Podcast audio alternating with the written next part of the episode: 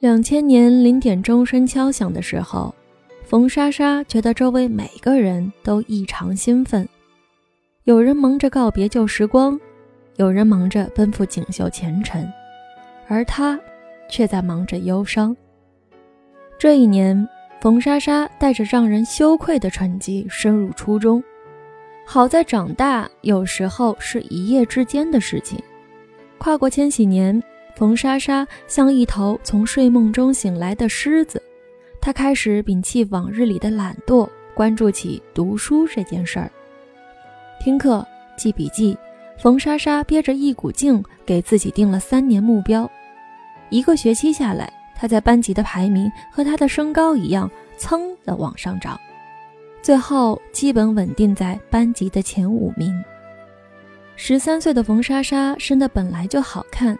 如今更是出落得亭亭玉立，走在校园里，经常有高年级的学长在身后吹起口哨。天知道班主任怎么会让江小松成为自己的同桌。这个身高不到一米六的小男生，是这个班雷打不动的第一名，总是一副骄傲自大的样子。他的课桌里有各种新鲜玩意儿，随身听、磁带、小说。冯莎莎看得眼馋。有时候数学老师讲着讲着，突然点名说：“江小松，这道题你会了吗？”江小松放下手里的小人书，毕恭毕敬地站起来，很淡定地说：“老师，关于这道题，我有三种解法，请问您想听简单的还是复杂的？”真不知道小鼻子小眼睛的江小松小脑袋瓜整天在想些什么。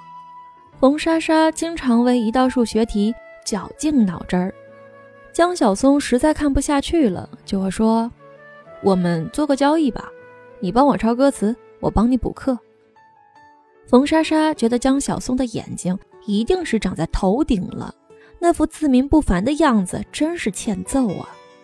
可为了保持前五名，冯莎莎决定豁出去了。江小松让他抄的第一首歌。是梁静茹的勇气。偶尔心情好的时候，他还会很大方的把随身听借给冯莎莎。冯莎莎的青春因为有了梁静茹而不觉得孤单。初三刚开学，江小松突然找班主任换了座位，冯莎莎觉得奇怪。江小松解释的很离谱，他说两个好学生坐在一起浪费资源。马上就要中考，他也没多余的时间跟他计较。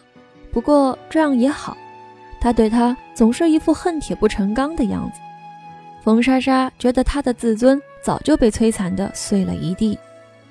两年下来，冯莎莎凭着笨鸟先飞的精神，以稳扎稳打的成了班级的第二名。这其中不得不承认有江小松的功劳。两千零三年，两个人顺利考上市里最好的高中。九月去学校报到，冯莎莎在高一六班的名单里看到江小松，再往下几行就是自己，两人竟然又被分到了一个班。喂，我们在一个班呢。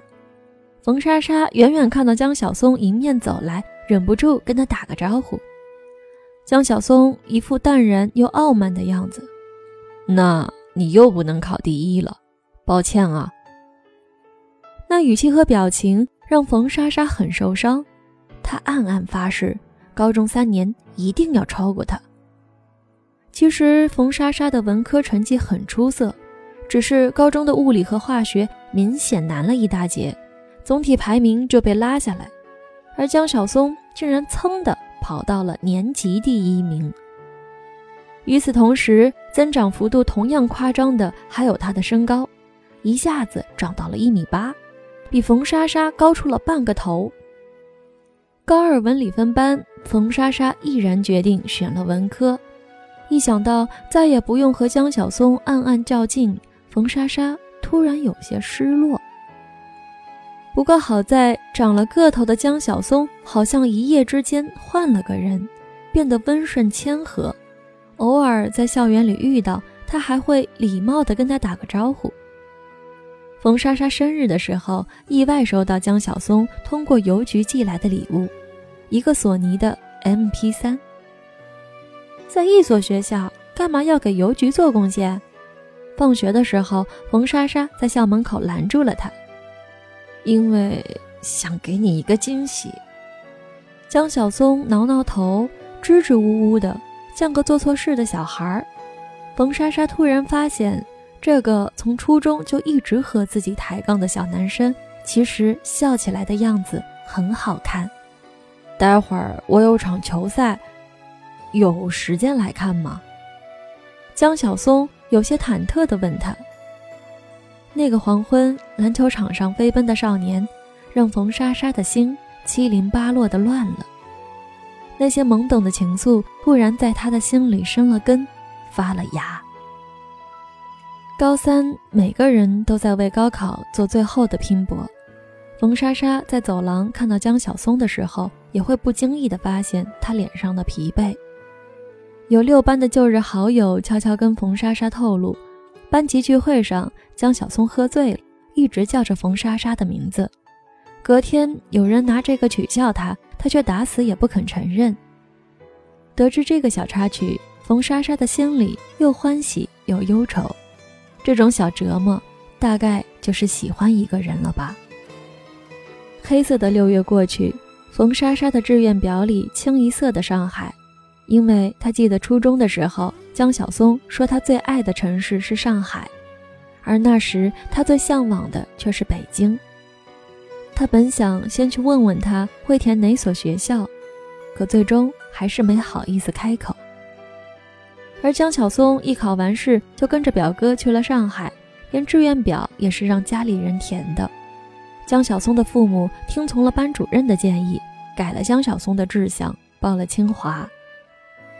那天，冯莎莎站在光荣榜前，突然就红了眼眶。九月开学，两个人，一个南下，一个北上。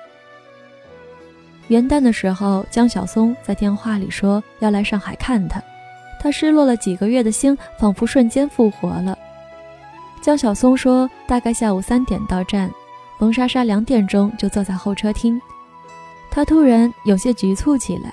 不知道用什么方式跟江晓松打招呼才好。火车晚点，江晓松到站的时候已经下午四点钟。同他一起走过来的还有一个可爱的女生。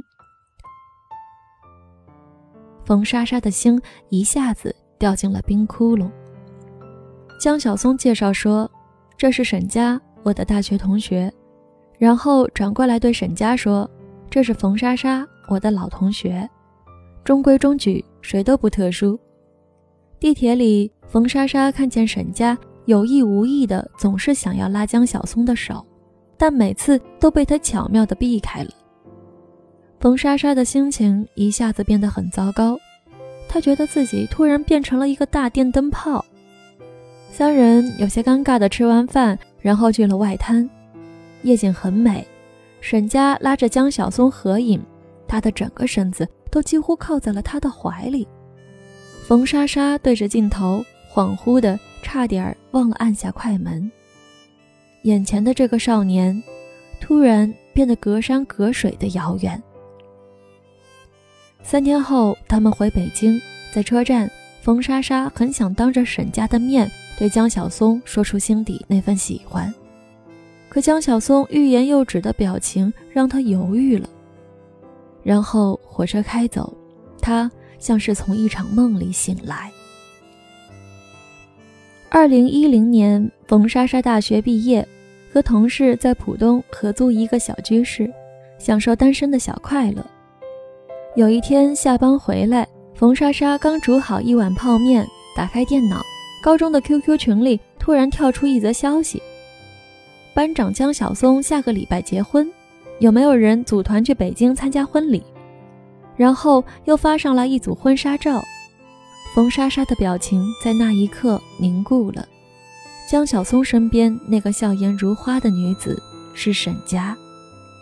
当年在车站送走他们，冯莎莎回到宿舍就将江晓松的名字拉进了黑名单，手机、QQ，还有那个时候很热闹的校内网，片甲不留。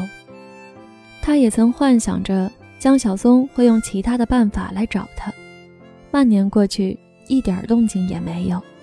他开始答应身边的追求者。他在群里说了六个字：“班长结婚快乐。”刚打完，系统提示有人请求加好友。看到那个熟悉的图像，他犹豫了下，还是点了同意。江小松的第一句话是：“那时候你到底有没有一点点喜欢我？”冯莎莎还没来得及回答，QQ 那头还在显示正在输入。那年沈佳追我，我告诉他我有喜欢的人了，那个人在上海，他不信，缠着我带他来上海，然后跟我打赌，只要你说出喜欢我，他就认输，让我们在一起。但这个过程中，我不能先对你表白，我信心十足的以为你会吃醋，我也信心十足的以为激将法对你很有用，可这次我却输了。所以回去，我答应了沈家，然后将你埋在心底。我就要结婚了，希望你也幸福。冯莎莎的眼泪就那么掉下来，她突然意识到，当年梁静茹的那首《勇气》，算不算江晓松对自己的表白呢？爱真的需要勇气来面对流言蜚语，只要你一个眼神肯定，我的爱。就有意义。其实，冯莎莎的确不知道，两千年比自己矮了半个头的江晓松，在她面前是自卑的，自卑到了极端，便只能自负，以此保持那份可怜的自尊。在这场还未开始就已经结束的爱情里，两人都太骄傲，也太矜持，一点点的试探对方，发现没什么反应，就觉得受了伤害。急着放弃。年少时的我们还不懂得，爱情除了尊严，还需要耐心。二零一零年，冯莎莎再次将江晓松拉进黑名单。只是当她在街头听到梁静茹的《勇气》时，还是忍不住会想起两千年遇见的那个少年。